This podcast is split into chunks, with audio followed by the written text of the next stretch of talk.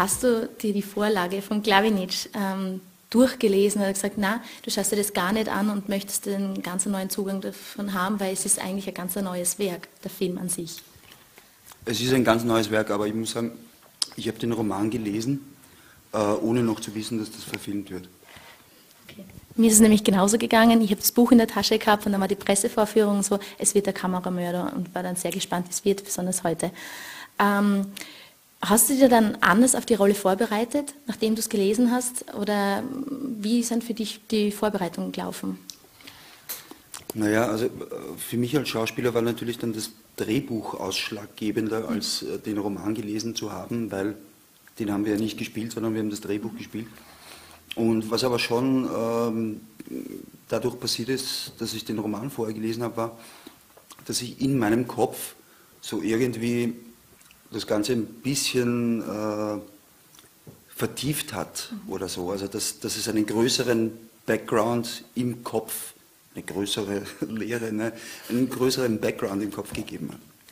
Ähm, bei der Figurenkonstellation oder Figurenzeichnung würde ich sagen, dass die Figur des Heinrichs ist diejenige, die so überspitzt formuliert, der so nach außen am meisten hergibt, aber eigentlich das gar nicht ist. Das kommt aber auch stark im Buch vor. Also was, was, was, diese, die Figur des Heinrichs ist ja. einfach, ähm, der gibt im Film am meisten her eigentlich von sich, oberflächlich. Also es scheint so. Als würde er, würde er nach außen sich öffnen, ähm, er, ist, er trinkt gern, er ist mit dem Leben unzufrieden. Als würde man von ihm viel erfahren, in Wirklichkeit ist es aber nicht so. Er wird als erster als Mörder verdächtigt. Naja, Moment. Äh, ich habe das Gefühl, dass der schon am meisten von sich preisgibt. Weil er irgendwie am, am offensivsten und ähm, also weil er sich tatsächlich am meisten ausschüttet von all diesen Figuren. Ja, aber auf der anderen Seite ist es so, dass er von allen am wenigsten genau eingeschätzt wird. Er wird sofort als der Kameramörder abgestempelt, obwohl er es nicht ist. Ich finde auch, er gibt am meisten von sich her, aber die anderen ordnen ihn falsch ein oder wie auch immer, wohingegen die anderen nichts von sich hergeben, also diese Kälte da bleibt. Ja, also Vielleicht ist er auch deshalb so, weil die anderen die Empathie von einem Schnitzel haben. außer ja, außer äh, Sonja, die da mitleidet mit allem und die dann hypersensibel auf alles reagiert, beziehungsweise halt äh, die Figur ist, die von außen dazukommt und eine andere Sichtweise hat in dieser Dreierkonstellation. Aber ich meine ich mein das ernst. Also ich glaube schon, dass der Heinrich äh, sehr nach außen äh, gerichtet ist und tatsächlich was von sich hergibt. Mhm. Äh, ob das jetzt die anderen so äh, in, in äh, der Begründbarkeit irgendwie für sich ähm, erfahrbar machen oder wie auch immer, also äh, tatsächlich empathisch äh, nachvollziehen können, was mit ihm da passiert und warum er wie drauf ist oder so.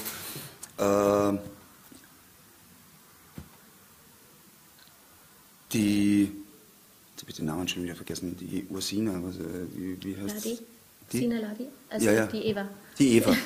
Na, die Eva wird schon wissen, wie es dazu gekommen ist. Mhm, also die hat die, die, die, längste Strecke mit ihm, ähm, mit ihm erlebt und ähm,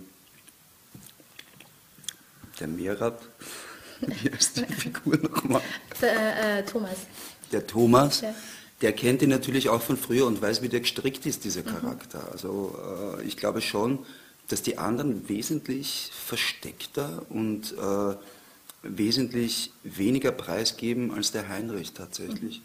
Der wird nur falsch interpretiert, mhm. aber das aufgrund von fehlender nicht, von fehlender Empathie ja, oder, oder von, von fehlendem von fehlender Aufmerksamkeit, weil das sind ja alles so, so kleine Trabanten, irgendwie, die sich um sich selbst herumdrehen. Äh, wie siehst du die Rolle der Wahrnehmung und der Medien? Also was tragt, tragen die Medien zu unserer Wahrnehmung bei oder ähm, verlieren wir genauer hinzuschauen, weil wir einfach einen Informationsüberfluss haben oder weil wir uns abkapseln müssen oder siehst du da irgendeine Entwicklung? Also es ist auf jeden Fall sehr schwierig zu beantworten, weil man müsste sich immer den konkreten Fall anschauen. Mhm.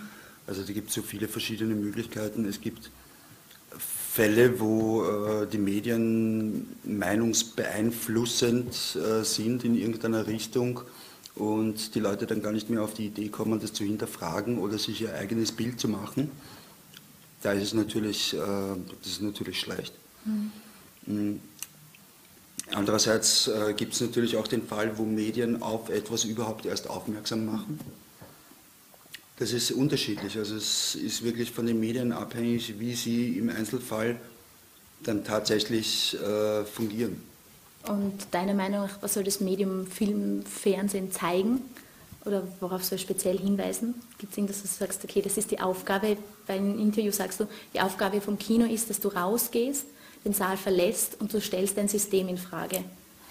Na, warte mal, die, die Aufgabe vom Film im Speziellen ist einfach, ähm, Film ist das Spiegelbild einer gesellschaftlichen Auseinandersetzung in einer bestimmten äh, Kulturregion. Mhm.